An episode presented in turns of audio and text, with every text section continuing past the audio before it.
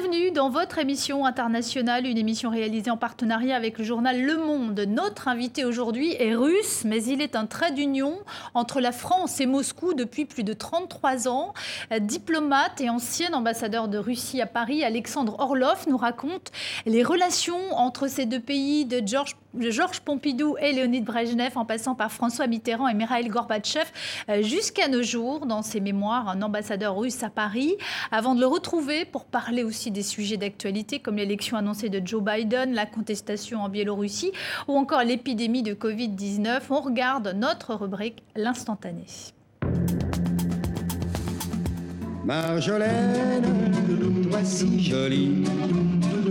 Marjolaine je n'ai pas menti.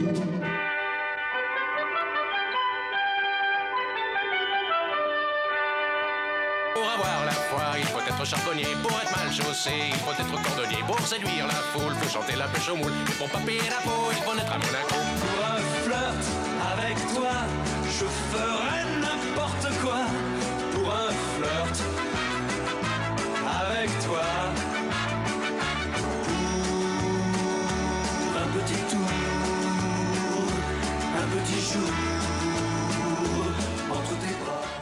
Alexandre Orloff, merci d'avoir accepté l'invitation de TV5 Monde. Bonjour. Merci, merci bonjour. à vous, Marc Semo, euh, rédacteur en chef adjoint au quotidien Le Monde, euh, partenaire de cette émission. Merci de m'accompagner ce matin.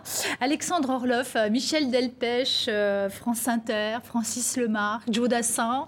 c'est tous ces, ces, pans de la culture française. Chacun a joué un rôle à sa manière dans votre attachement à la France. Ah oui, tout à fait. Ça fait partie de ma vie. Ça fait partie de ma vie puisque j'ai eu la chance de passer euh, presque tous les années 70 à Paris. Et j'ai été formé par la culture française de ces années-là, que je trouve peut-être les meilleures euh, dans l'histoire de la France. Et j'ai été très, très marqué par la chanson française, c'est vrai. Euh, dans, ce pot pourri, hein, euh, il y a le jingle de France Inter des années 70. il vous est familier. Hein. en fait, je crois que c'est ce qui vous a aussi permis euh, de parler, d'apprendre à parler aussi couramment. Bah, la, radio, la radio, comme je parle justement dans, dans, mes mémoires, a été un de mes meilleurs professeurs. Puisque quand je suis arrivé à Paris, j'ai quand même passé cinq ans à l'Institut de Relations internationales à Moscou. On apprend la langue étrangère d'une façon excellente, mais on ne peut pas tout apprendre il manquait des choses. Et par exemple, je ne pouvais pas parler au téléphone quand je ne voyais pas la personne avec, qui je parle. Et là, les radios, justement, m'a permis de compenser ces défauts que j'ai eus dans ma formation linguistique. Et puis, jusqu'à maintenant, je dis, pour ne pas vous offenser quand même, mais pour moi, la source principale d'information reste la radio, qui est la plus rapide et qui est plus, disons, substante. Euh, vous dites dans vos mémoires, euh, euh, le français, ça n'était pas un choix, on me l'a administré. Est-ce que vous pouvez nous en dire un petit peu plus? Oui, puisque, bon, quand on entre à l'Institut de Relations internationales, nous avons un choix entre 54 jours à langue étrangère. C'est vraiment un record de le livre Guinness. Nulle part ailleurs, on apprend autant de langues étrangères que dans cet institut. Et bien sûr, euh, tous les gens sont attirés surtout par des langues comme français, l'anglais, l'allemand, les, langues européennes. Mais il fallait bien faire une distribution des langues qui sont, disons, un peu moins euh, alléchantes. Et c'est pour ça qu'on administrait des langues à chacun des élèves. il y a beaucoup de, mes amis qui ont eu des langues arabes, de langues swahili, où on parle, qu'on parle en Afrique. Mais comme deuxième langue, ils pouvaient avoir l'anglais et le français. Moi, j'ai eu la chance d'avoir la première langue, le français. Alexandre Orlov, cela fait plus de 30 ans que vous passez euh, votre temps entre la France et la Russie, des années marquées par des hauts et des bas hein, entre Moscou et Paris et qui ont bien sûr jalonné hein, votre carrière de diplomate. Retour sur cette relation franco-russe avec Florent Krebseg et Séverine André.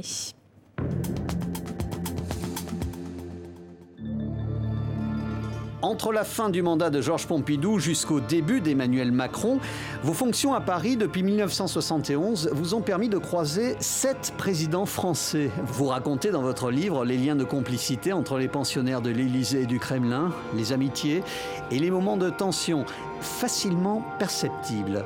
Il faut dire que durant ces 20 dernières années, les terrains de désaccord entre Paris et Moscou n'ont pas manqué. Parmi eux, la Syrie, l'Ukraine ou encore les terrains de l'information d'Internet et des réseaux sociaux. C'est pourquoi, au moment de l'arrivée d'un nouveau président français, il était urgent de tenter un geste fort, le symbole qui allait relancer l'entente cordiale entre Paris et Moscou. Alexandre Orlov, vous êtes à l'origine de cette image. Il y a deux ans, Vladimir Poutine dans les couloirs du château de Versailles avec Emmanuel Macron voiturette de golf dans les jardins de Le Nôtre et visite de l'exposition consacrée à la séquence française de Pierre le Grand. Contrairement à ce que fit le tsar avec Louis XV, Vladimir Poutine n'a pas pris Emmanuel Macron dans ses bras. Les espoirs ont été vite douchés à la fin de la journée par une conférence de presse glaciale. Vous voulez savoir à quel point les sanctions contre la Russie peuvent aider à normaliser la crise en Ukraine? Eh bien ces sanctions ne peuvent pas aider à trouver la solution à cette crise. Russia Today et Sputnik ont été des organes d'influence durant cette campagne qui ont à plusieurs reprises produit des contre-vérités sur ma personne et ma campagne. Depuis, l'ambiance s'est quelque peu réchauffée entre l'Élysée et le Kremlin. À titre personnel, Alexandre Orlov, vous pourrez retirer de votre vie en France trois satisfactions. Les Russes disent que pour réussir sa vie, un homme doit planter un arbre, avoir un garçon et bâtir une maison. Vous avez amené un sapin devant Notre-Dame de Paris pour le Noël 2014. Vous avez eu deux garçons et deux filles. Et pour la maison, voici ce que vous avez contribué à édifier l'église de la Sainte Trinité en plein Paris, au pied de la Tour Eiffel, sur les bords de Seine. Alexandre Orlov, dans vos mémoires, on lit que Vladimir Poutine, hein, le président russe, appréciait Nicolas Sarkozy, l'ancien président français, beaucoup moins euh, François Hollande, qu'il qualifie euh, de président, qu'il qualifiait de président décevant. Euh, que pense-t-il de l'actuel président français Emmanuel Macron? Je dis dans mes mémoires que c'est vrai comme ambassadeur, j'étais témoin quand même de toutes les rencontres de Vladimir Poutine avec euh, Nicolas Sarkozy, François Hollande et la première rencontre avec Emmanuel Macron. Euh, c'est vrai que, hum, disons, la façon de chaque président français de, mener les négociations était différente. Sarkozy était un homme très direct, très très pragmatique, et je voyais qu'entre lui et Vladimir Poutine, euh, euh, comme on dit, le courant passait très très bien. Ils pouvaient s'entendre facilement sur les sujets euh, difficiles.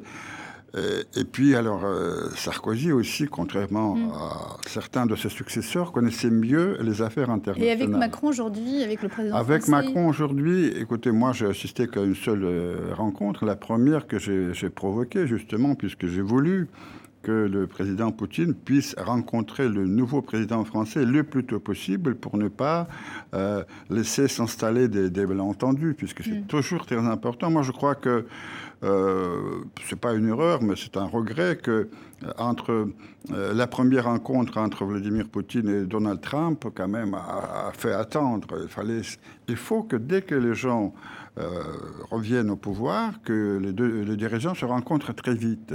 Et d'ailleurs, je parle aussi dans mon livre que la première rencontre entre Poutine et Hollande était faite sur, euh, l'initiative de Vladimir Poutine, qui a voulu rencontrer le nouveau président élu. Et d'ailleurs, euh, le président décevant, c'est moi qui le dis, c'est pas Poutine. Poutine n'a jamais. Poutine est un homme quand même bien élevé et très poli. Il n'a pas pu dire qu'un président est décevant. C'est moi qui ai dit du président Hollande qu'il était président décevant, bien que j'ai beaucoup de sympathie pour lui. Et je peux vous dire que j'étais même euh, une fois son visiteur de soir, puisque le président euh, Hollande a voulu me voir pour dire qu'il voulait établir des vraies relations personnelles avec euh, Vladimir Poutine. Et je dis, Monsieur le Président, moi, je, suis là pour ça, pour vous aider. Et il a eu cette volonté, mais peut-être c'est dû à son, à son caractère, je ne sais pas, mais il n'allait jamais jusqu'au bout de sa démarche. Mm. Et d'ailleurs, quand je dis décevant, moi, pense que lui-même a été déçu puisque c'est le premier président de la Ve République qui ne s'est pas représenté pour le deuxième mandat. Ouais. Marc Semo, une question pour le journal Alors, du Monde. Euh, en, août 2019, il y a eu la rencontre entre président Macron et Vladimir Poutine. Il y a eu ce tournant. À Brégançon. À Brégançon, ce tournant euh, amorcé par Emmanuel Macron, cette main tendue à la Russie, une nouvelle architecture de, sécurité, donc quelque chose de très fort dans une tradition gaulienne. Et on a l'impression qu'un an et quelques après, bah, finalement, un an et demi après, il n'y a pas beaucoup de résultats. Alors pourquoi Est-ce que c'est dû aussi au fait On avait l'impression que quand même Vladimir Poutine est resté comme très réticent par rapport à ça? Non. Alors, pas vraiment saisissant cette, euh, cette main. Non, d'abord, euh, je, ne parlerai pas de la rencontre de Brégançon de- comme d'un tournant. Non. Je crois quand même, j'ai assisté à la première rencontre à Versailles, et cette rencontre, elle, était bonne. Bon, la conférence de presse était un tout petit peu tendue, puisque bah, les questions étaient difficiles, et je crois que la réponse de- d'Emmanuel Macron euh, sur RT et Sputnik était un tout petit peu euh, trop violente, qui n'a pas été beaucoup appréciée par Poutine. Mais par contre, leur première rencontre était plutôt bonne. Et je dirais que la rencontre au fort de Brégançon était la suite de leur première rencontre. C'est vrai, et d'ailleurs, euh, j'ai remarqué que quand euh, Emmanuel Macron a parlé devant les ambassadeurs français, je crois il y a deux ans, dans son discours, il a eu un long passage sur les relations avec la Russie qui était complètement gaulien. J'ai dit, bah, écoutez, c'est De Gaulle qui revient. Voilà. Et je crois que justement, ces paroles ont fait naître chez les Russes des grands espoirs. Il a eu cette rencontre de Brégançon qui finalement s'est soldée par quelques toutes petites euh, avancées. On a décidé de créer un groupe pour parler de la nouvelle architecture de sécurité en Europe, rien de plus. Mais encore une fois, euh, je crois ce qui manque un peu à nos relations, c'est qu'il n'y a pas de, de beaucoup, beaucoup de cohérence. Il y a un, comme disait, Il n'y a pas de cohérence les- les du côté russe ou du côté non, français du côté français. Vous savez, euh, un une des œuvres de Lénine s'appelait Un pas en avant, deux pas en arrière. Oui. À côté, c'est un peu ce qu'on voit avec Emmanuel Macron, je, je m'excuse, mais des fois, elle fait un pas en avant et puis deux pas en arrière. Et je crois que la, le, le- le dernière affaire avec les sanctions contre la Russie sur l'affaire Navalny a quand même a, a beaucoup a fait les Russes se poser des questions sur quelles sont les- ses, vraies, ses vraies intentions vis-à-vis de la Russie. Barack Obama a dit euh, dans sa biographie Une terre promise qu'il a euh, que Vladimir Poutine, il a compris lors de sa première rencontre que Vladimir Pou- Poutine en avait gros sur le cœur, qu'il restait toujours sur ses gardes. Est-ce que vous avez effectivement le sentiment que Vladimir Poutine, le président russe, vis-à-vis de l'Occident, euh, garde toujours, euh, reste sur, son, sur ses gardes, notamment de- depuis la résolution hein, qui a permis la guerre en Libye, cette résolution onisienne, elle, elle lui reste toujours un peu en travers de la gorge? Ça- C'est Non. resté un coup de canif dans le contrat non, ou pas non, non, c'était un moment euh, sûrement important. C'était un moment euh, important, euh, et je parle dans mon livre, cette résolution, puisque bah, à l'époque, c'était Di- Dimitri Medvedev qui était le président de la Fédération de Russie, et Vladimir Poutine Premier était ministre. le Premier ministre. Et selon notre Constitution, euh, c'est le président qui est responsable de la politique étrangère. Alors, euh, il y a eu cette résolution, projet de résolution qui était proposé par les pays occidentaux. Et là, il y a eu quand même beaucoup de doutes euh, parmi les, les- les Russes, puisque euh, Vitaly Churkin, qui était notre représentant au Conseil de sécurité, vu passer dans les textes différents cette possibilité pour les pays occidentaux d'intervenir directement en Libye. Militairement. Hmm. Et alors, elle a dit attention, mais encore une fois, il y a des relations personnelles entre dirigeants et les Vous pensez que relations. Medvedev, il a trop fait confiance finalement à Et, Nicolas Medve- Sarkozy et Medvedev euh, avait vraiment bien une, une très bonne relation avec Sarkozy. Et je crois qu'il a dit bon, écoutez, euh, Sarkozy lui a beaucoup parlé de, cette, de ce projet de résolution et finalement, elle a accepté. Mais la Russie n'a pas voté pour, elle, elle s'est abstenue tout simplement, mais elle a, laissé passer cette résolution. Euh, Poutine était beaucoup plus méfiant vers, vers ce projet, et finalement, c'est lui qui a eu raison, puisqu'on a vu tout ce qui s'est passé après. Mais je vous dirais que j'ai assisté à toute première euh, rencontre internationale de Vladimir Poutine avec Hubert Védrine, qui est venu à Moscou au mois de février euh, l'an 2000.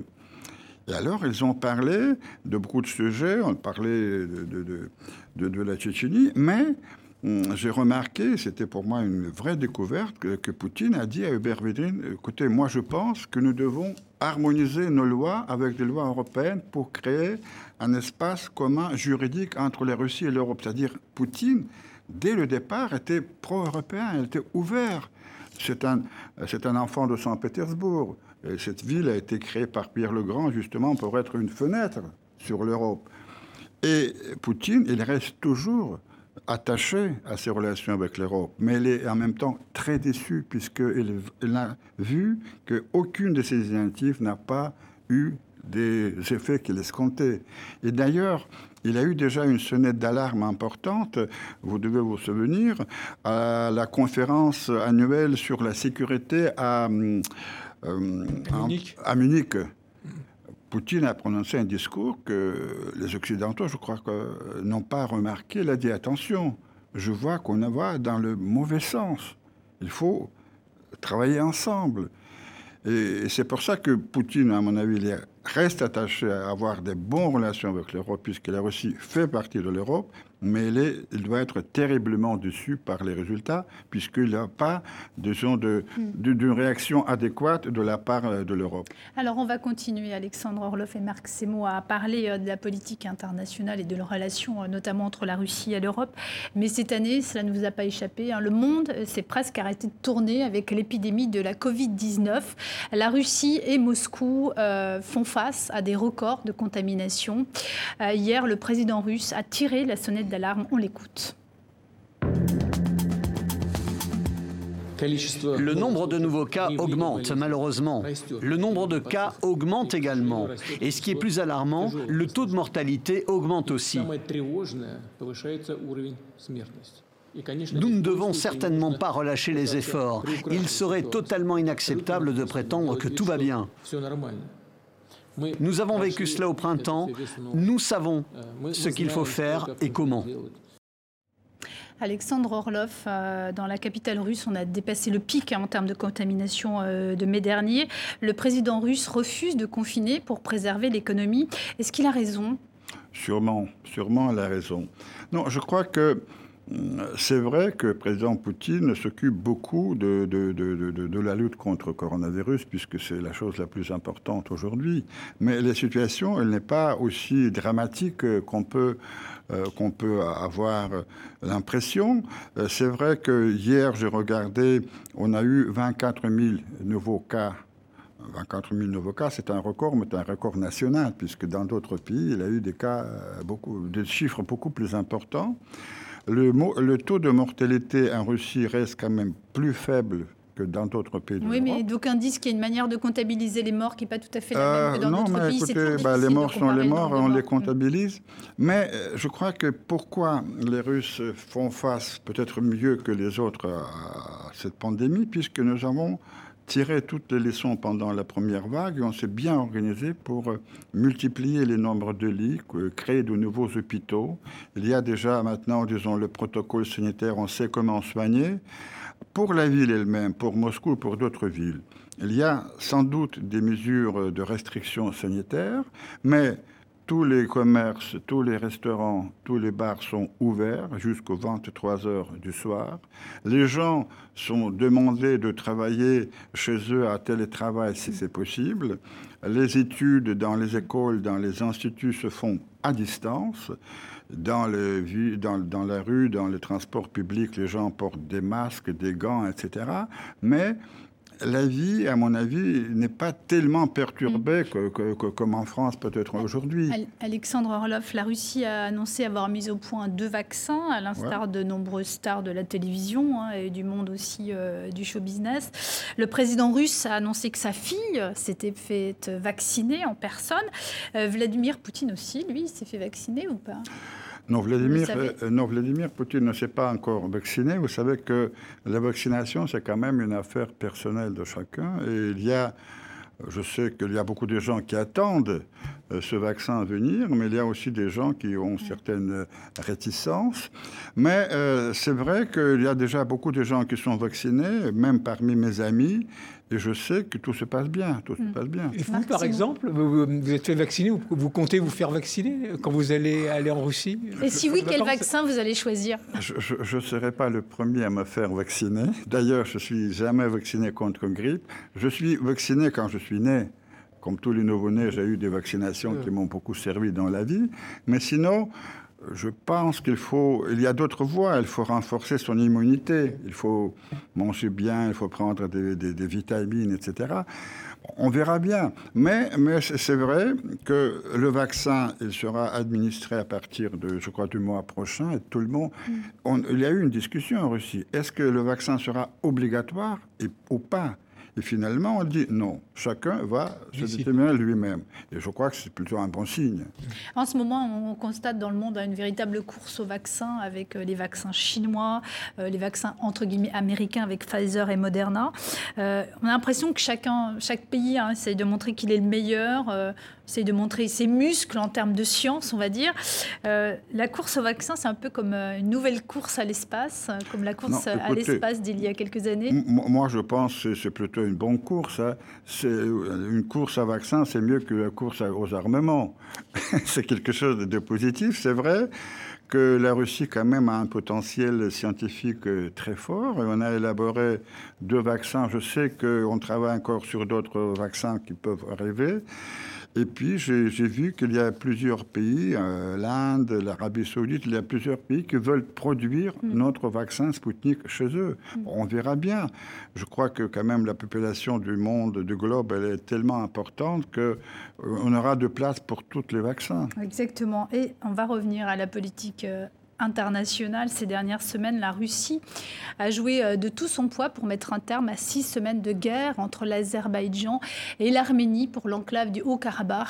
L'accord de cessez-le-feu conclu sous les auspices de la Russie qui consacre donc la défaite euh, de l'armée arménienne prévoit la restitution de plusieurs territoires à l'Azerbaïdjan, ce qui pousse bien sûr à l'exode des milliers de civils arméniens qui fuient leur maison. Euh, c'est un sujet signé Karine Henry. La région de Kalbajar est désormais sous contrôle azerbaïdjanais. Elle fait partie des nombreux territoires remis à Bakou après le cessez-le-feu signé il y a une semaine. Les habitants jusqu'au 25 décembre pour quitter les lieux. On retourne à Stepanakert. À Stepanakert Des réfugiés? Oui. Rester ici, impossible pour eux. Les habitants font les bagages à la hâte et le cœur lourd. Eux partent en Arménie. Dans les camions, ils entassent canapés, machines à laver et souvenirs d'une vie qu'ils refusent d'abandonner à l'ennemi. Nous sommes un vieux couple. Je ne sais pas comment nous allons vivre là-bas. Beaucoup ont même déterré leurs défunts pour les ramener avec eux en Arménie. Ne rien laisser derrière eux. Partout dans les villages, des maisons brûlent. Sargis, lui, n'a pas encore eu la force de le faire. Dois-je la laisser comme ça pour que les Azéris viennent y vivre? Ce serait bien pour eux, hein tout le monde brûle sa maison, tu ne vois pas? Je devrais faire la même chose. Des troupes russes sont déployées dans la zone pour faire respecter la trêve. En Arménie, des bougies sont allumées en mémoire des soldats tués durant les six semaines de conflit dans le Haut-Karabakh. Alexandre Orloff, l'heure est au décompte funèbre hein, au Karabakh. Euh, vous êtes diplomate. Vous parlez de la guerre à de nombreuses reprises hein, dans, votre, euh, dans vos mémoires d'un ambassadeur russe à Paris. En six semaines, euh, dans le Haut-Karabakh, hein, la guerre a fait au moins 4000 morts.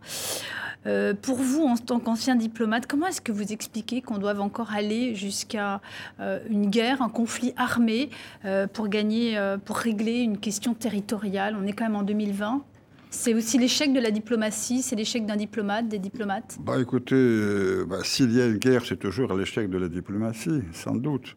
Mais c'est aussi, je dirais, un peu plus, puisque bah, les diplomates, euh, ils font leur travail, ils sont souvent les médiateurs, mais euh, ce sont des, chefs d'État qui, décident. Et moi, je crois que ce, conflit de Haut-Karabakh, il a trop duré quand même. Pendant 30 ans, 30 ans de négociations diplomatiques, on a pas pu arriver à régler euh, ce conflit d'une façon euh, pacifique, les diplomates ont fait leur travail. Dans le groupe de Minsk, dont fait partie d'ailleurs les Français, je connais certains membres de la délégation française qui sont mes amis, euh, ils ont fait des propositions.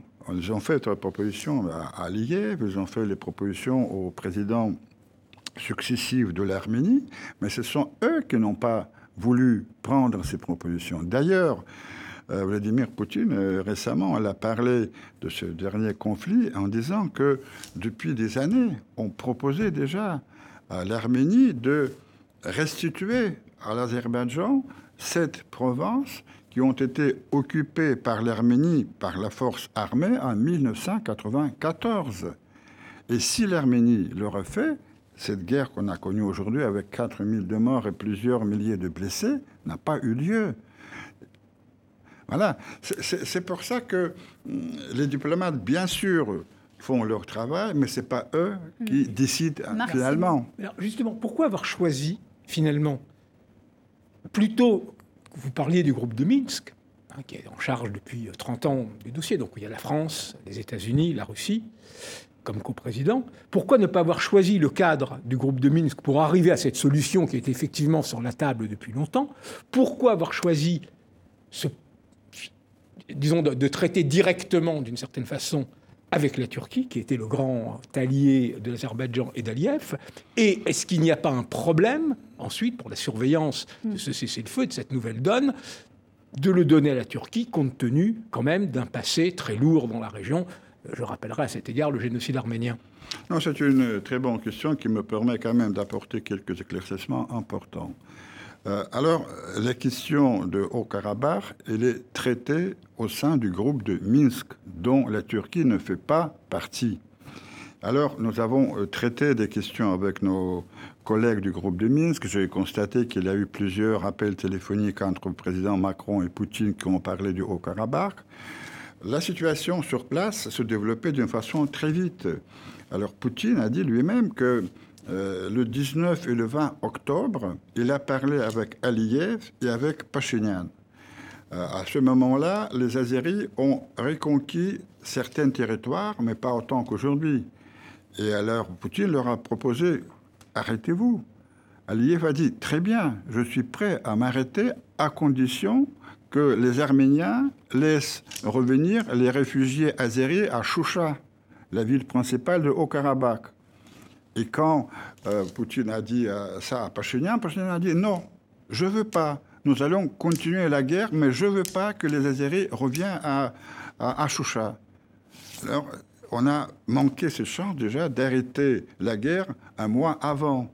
Après, euh, les Azéris, qui étaient mieux préparés, ont reconquis les, terres par la force. Ils ont pris Choucha. Et quand ils ont pris Choucha, Stepanakert, qui est la, capitale de Haut-Karabakh, était à deux pas.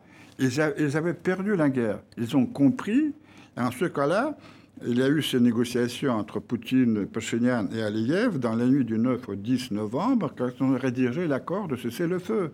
Mais le temps était tellement court pour rédiger ces accords qu'il- que Pou- Poutine ne pouvait pas euh, parler avec Macron ou euh, Donald Trump. Ouais. Ça, ça aurait pris plus de- trop de temps. Mais, mais, mais, mais, mais, ce qui est important, le statut de Nagorno-Karabakh n'est pas arrêté. Mm. Il y a le statu quo, mais il faut que le groupe de Minsk travaille maintenant pour arrêter le statut définitif de Haut-Karabakh, qui sera après consacré par euh, une résolution du Conseil de Mais Alexandre sécurité. Orlov, c'est pas gênant quand même de mais- laisser la Turquie Mais justement, je reviens, à la, je, reviens à la Turquie. On connaît le passé lourd entre- Non, non, non, non. Maintenant, côté Turquie, tous les efforts de Poutine vis-à-vis de Erdogan étaient euh, concentrés sur retenir Erdogan, de ne pas s'immiscer dans ses affaires. Parce que Erdogan, c'est un type dangereux. C'est quelqu'un, c'est un frère musulman, il rêve de, de- de la restauration de l'Empire ottoman. Bon. Et alors, il a voulu profiter justement de, ce conflit pour renforcer ce- son influence dans, la région. Et Poutine lui a dit non, justement, vous devez vous souvenir du génocide arménien. Nous, nous nous souvenons bien de ce génocide. Les Turcs ne doivent pas être présents, ne doivent pas être, faire partie des accords de Nagorno-Karabakh. Il a eu raison. Erdogan peut dire tout ce qu'il veut, mais il n'y a pas un seul soldat turc au, Karabakh. Il n'y aura jamais de Turcs là-bas. Il y a l'État azerbaïdjan, qui est un État indépendant, qui a ses propres relations avec la Turquie. Là, on ne peut rien faire. Et alors, sur le territoire de euh, on va créer un centre de monitoring sur euh, le, le respect des accords de cessez-le-feu, mais sans aucune présence physique des militaires turcs à- au Karabakh. C'est complètement exclu. Ça, je peux vous assurer. On parle donc de la, de, la, Turquie et ça nous amène de facto à parler de l'OTAN, puisque la Turquie bah est un pays membre de l'OTAN. On sait qu'il y a eu des grosses tensions hein, en Méditerranée euh, en orientale hein, euh, entre la Grèce et la Turquie, mais aussi la France hein, durant euh, cet été. comme l'a dit le président français, aucun pays membre de l'OTAN n'a vraiment intervenu en faveur de la Grèce et de la France. Est-ce que, comme le dit le président français, vous avez l'impression que l'OTAN est en état de mort cérébrale? Oh, bah écoutez, on ne peut pas rêver. ah oui, ça arrangerait bien les affaires russes. Non, mais moi je crois que Macron a eu tout à fait raison de dire que le temps a des problèmes. Je ne suis pas médecin pour dire quels sont ces problèmes, est-ce qu'ils sont mentaux ou autres, mais c'est quand même bizarre que euh, le temps ne peut pas de mettre de l'ordre au sein de cette organisation. La Turquie fait tout ce qu'elle veut tout ce qu'ils veulent. Elle défie ouvertement mm. les Américains, les Européens. Et en même temps, elle fait partie de l'OTAN. Ça, je crois que heureusement, ce n'est pas notre problème, c'est le problème de l'Europe, de l'Amérique, de l'OTAN. Mais je crois que vous avez sûrement des moyens à appeler à l'ordre la Turquie. mais elle, fait, elle, fait, toujours partie de l'OTAN, mais toujours un peu moins. Elle achète, par exemple, des systèmes euh, S-400 euh, chez vous, à, à, la Russie. Et d'une certaine façon, c'est quoi pour vous la Turquie aujourd'hui? C'est un allié, un rival, un partenaire difficile? C'est quoi?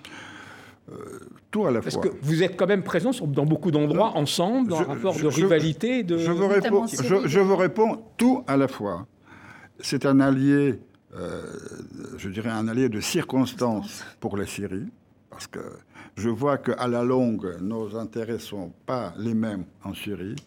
Euh, les, Turcs veulent euh, rester en Syrie et nous ne le voulons pas puisque la Syrie est un pays indépendant qui doit retrouver son intégrité territoriale. Euh, nous sommes des rivales, justement, on a parlé de Haut-Karabakh, là nous sommes carrément des rivaux.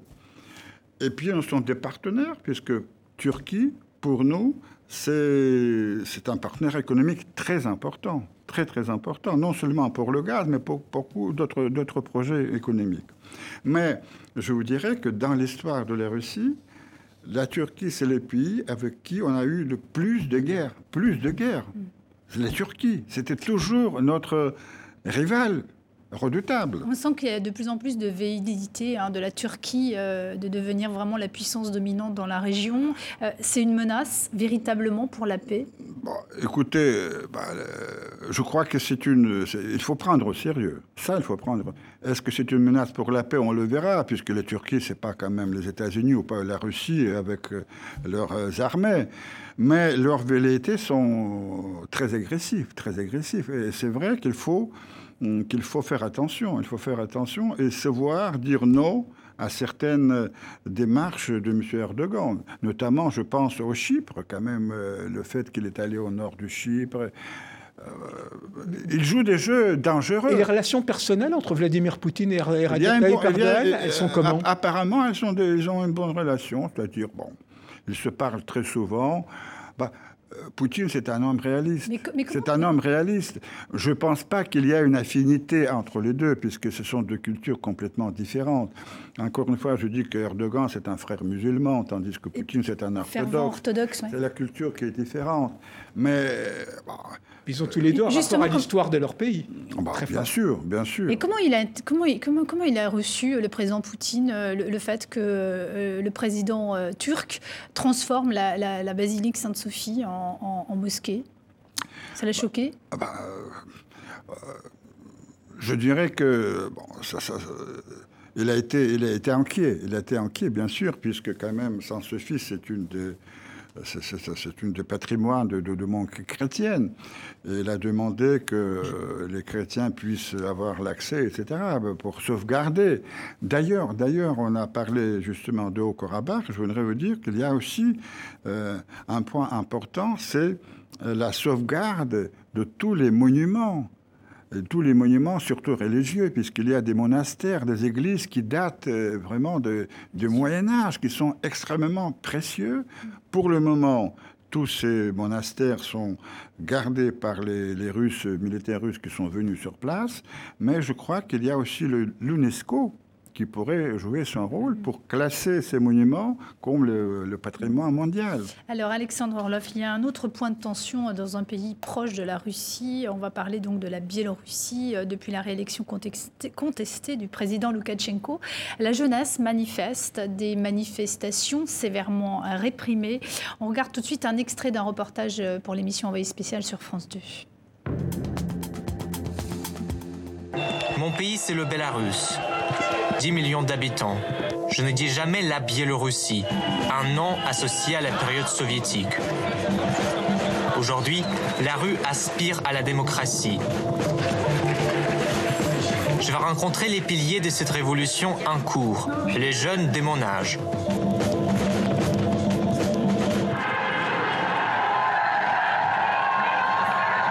L'ambiance est pacifique et pourtant c'est tendu. Les forces anti-émeutes, qu'on appelle OMON, n'hésitent plus à malmener les femmes et à les jeter en prison.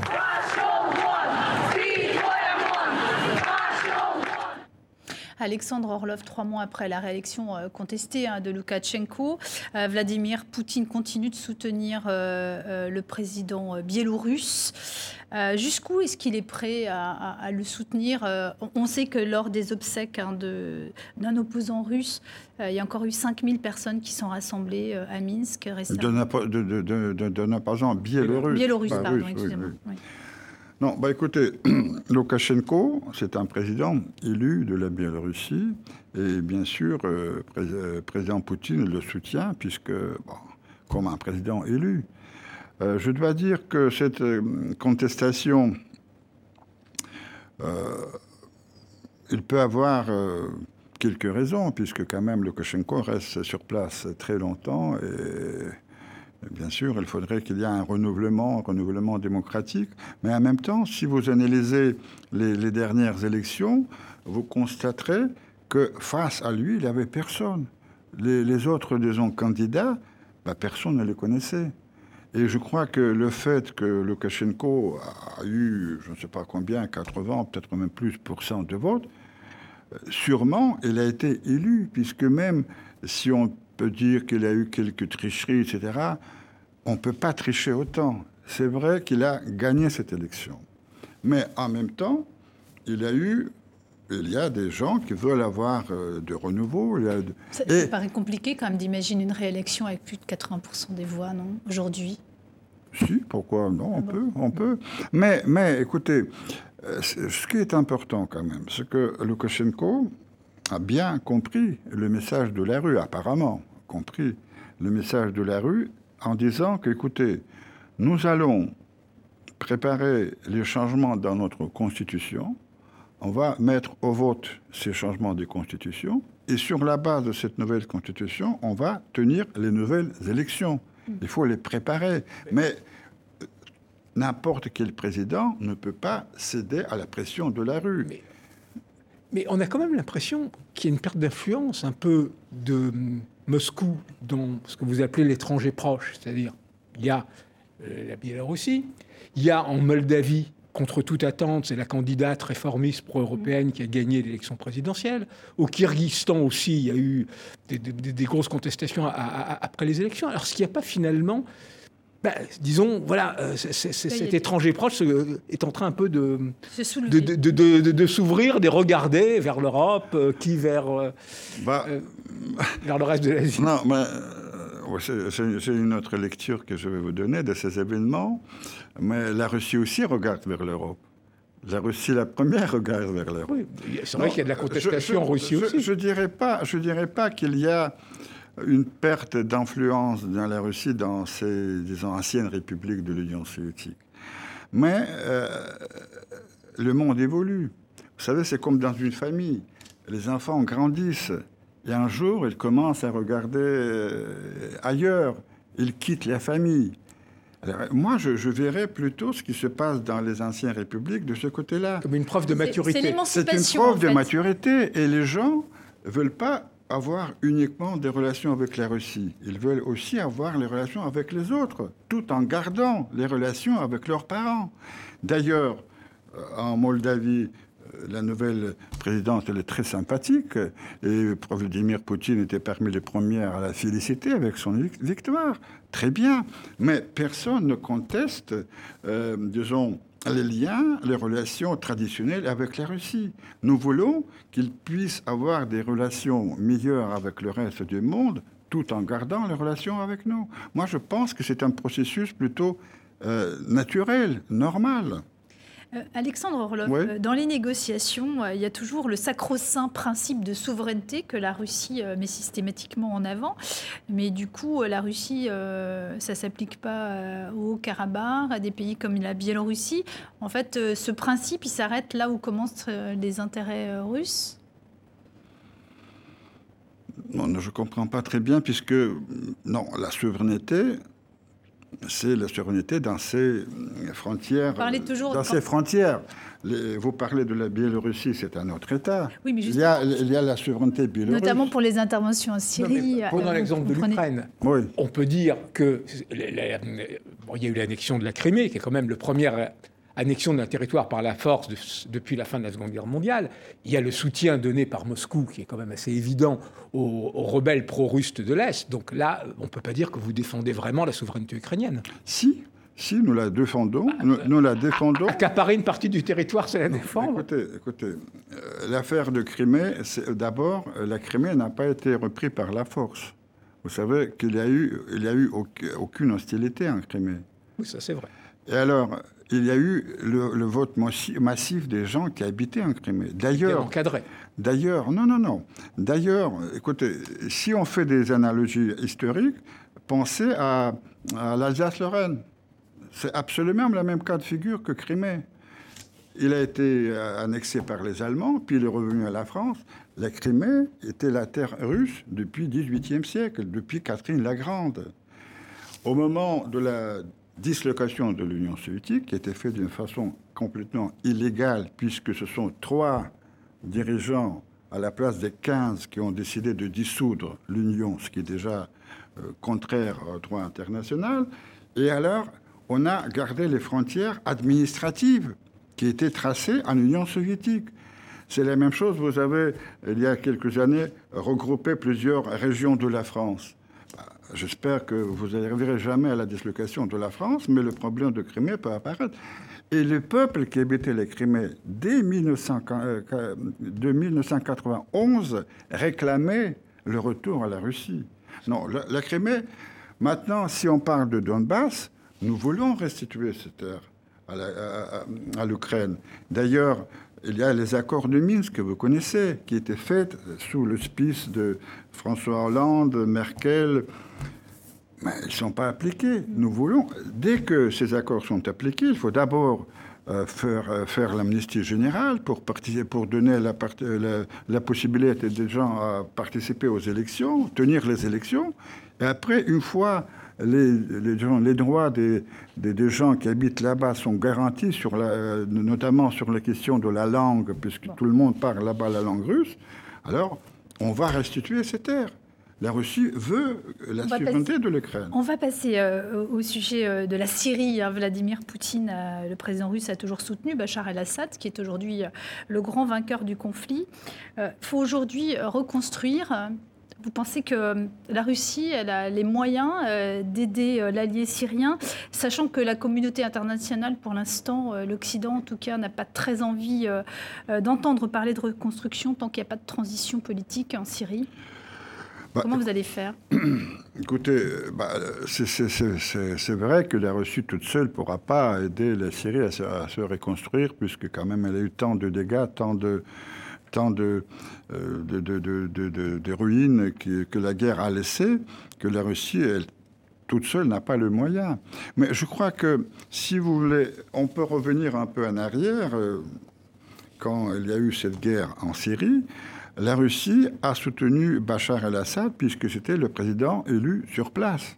Mais en même temps, nous étions ouverts avec les Américains, avec les Français, avec les autres Européens, de voir d'autres solutions. D'autres solutions.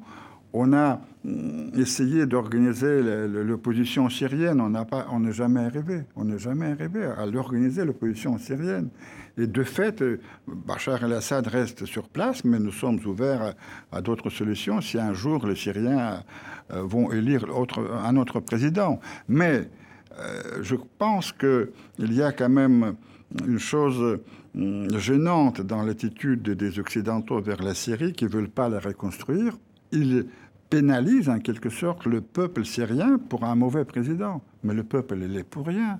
Le peuple est le victime le victime de la guerre qui a déchiré le pays. Et à mon avis, la communauté internationale pourrait ensemble aider la Syrie, un pays important. Pour nous, les chrétiens, c'est un des berceaux du christianisme, de reconstruire ce pays.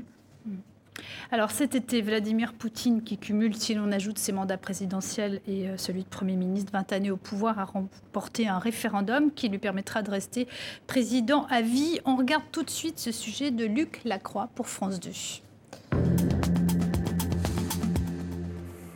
C'est le visage de la Russie depuis plus de 20 ans. Vladimir Poutine, deux fois Premier ministre, quatre fois président. Alors, Poutine va-t-il être président à vie? La Constitution interdit désormais de faire plus de deux mandats de président. Mais pour Vladimir Poutine seulement, elle fait une exception avec cet article. Elle remet les compteurs à zéro. Il pourra donc se représenter en 2024 et en 2030. Pour l'instant, il n'est pas encore candidat. Mais Poutine est-il toujours aussi populaire? Sa courbe de popularité ferait rêver la plupart des dirigeants occidentaux, 60% d'approbation.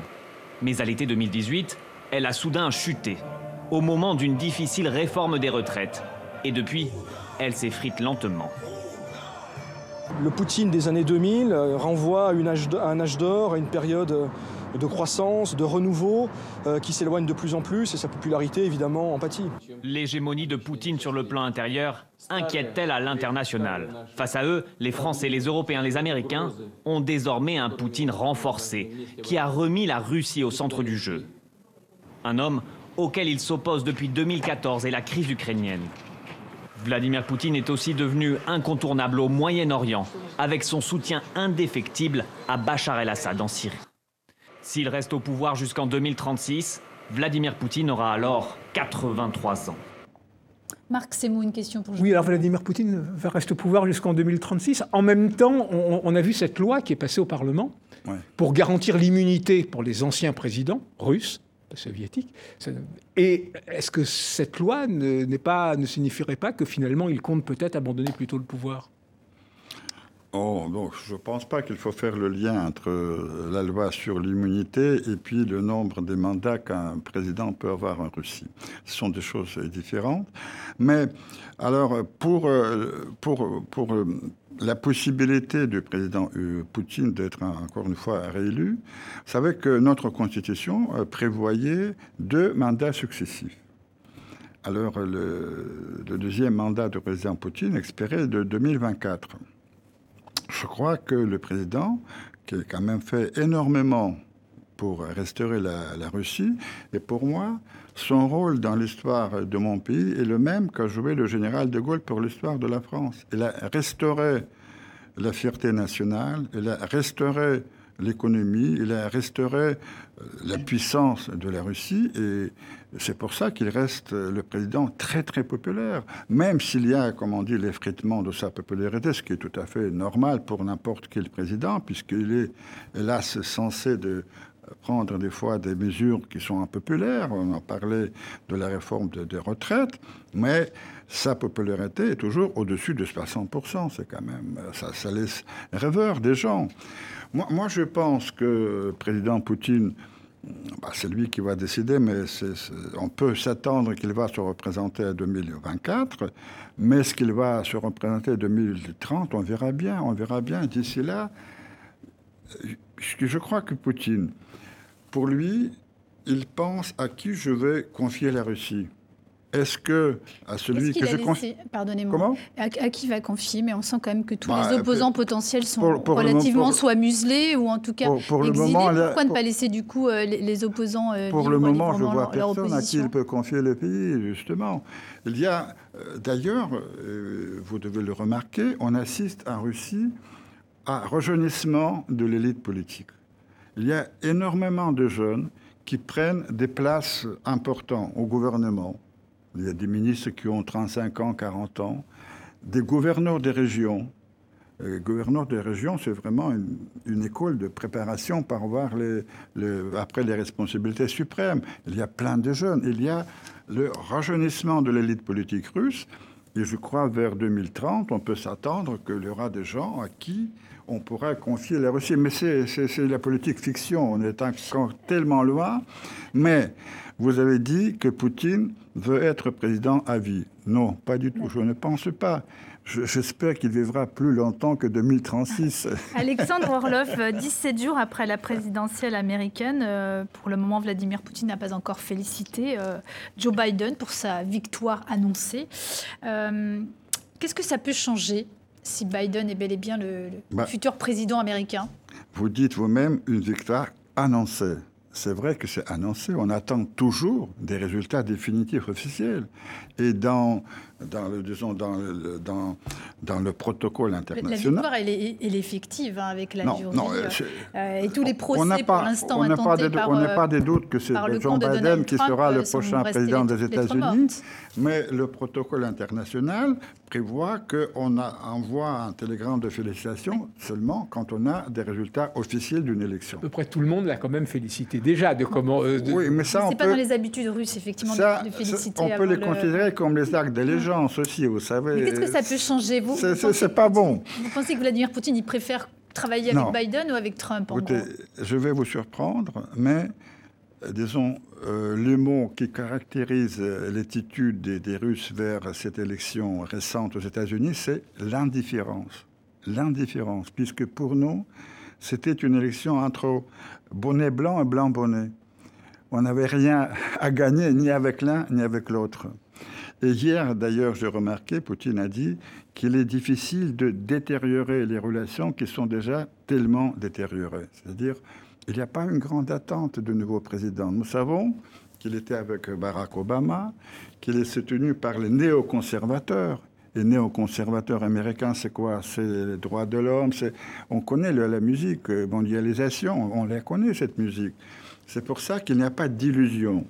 Nous, nous voulons bien sûr progresser avec les États-Unis, aussi bien sur les sujets internationaux que sur nos relations bilatérales, mais on reste perplexe, on attend, on attend voir le nouveau président agir avant d'afficher une sourire sur notre visage. On a vu euh, récemment euh, la signature euh, d'un gros accord euh, gazier entre, pour faire passer un oléoduc entre, entre le- la, la- la Russie et avec la Chine. Vous pensez-vous que la Russie, son avenir, il se joue en Asie plus qu'ailleurs? Ah, parce que pour mon pays, il y, a deux, il y a deux versants hein, dans la, il y a Ah la Russie européenne écoutez, et la Russie asiatique. pour, pour mon avis, pour mon pays, je souhaite que son avenir est en Europe quand même. Euh, bien sûr, euh, la, la Chine est, est notre voisin. La Chine est notre voisin. La Chine aujourd'hui, euh, aujourd'hui, la Chine est quand même un centre économique très important, même, on dirait principal. C'est le locomotive principal de l'économie. Alors, nous sommes intéressés à avoir de bonnes relations, aussi bien politiques qu'économiques, avec la Chine. On est aidé beaucoup par euh, nos amis européens et américains qui nous poussent dans les bras des Chinois, en quelque sorte. Mais euh, en même temps, euh, moi personnellement, je n'ai pas beaucoup d'illusions sur la Chine, puisque c'est une autre civilisation, c'est une autre culture. Et je crains que le moment venu, vous allez regretter la méchante Russie si la Chine va prendre sa place. Elle Bien sera beaucoup plus dure avec vous que la Russie. Eh bien, Alexandre Orlov, ce sera le mot de la fin. Merci. Un peu Merci désespérant. d'avoir accepté notre invitation. Merci aussi à vous, Merci. Marc Semou, d'être venu sur le plateau d'International et de m'avoir accompagné ce matin. Voilà, c'est la fin de ce nouveau numéro d'International. Excellente suite de programmes sur TV5 Monde.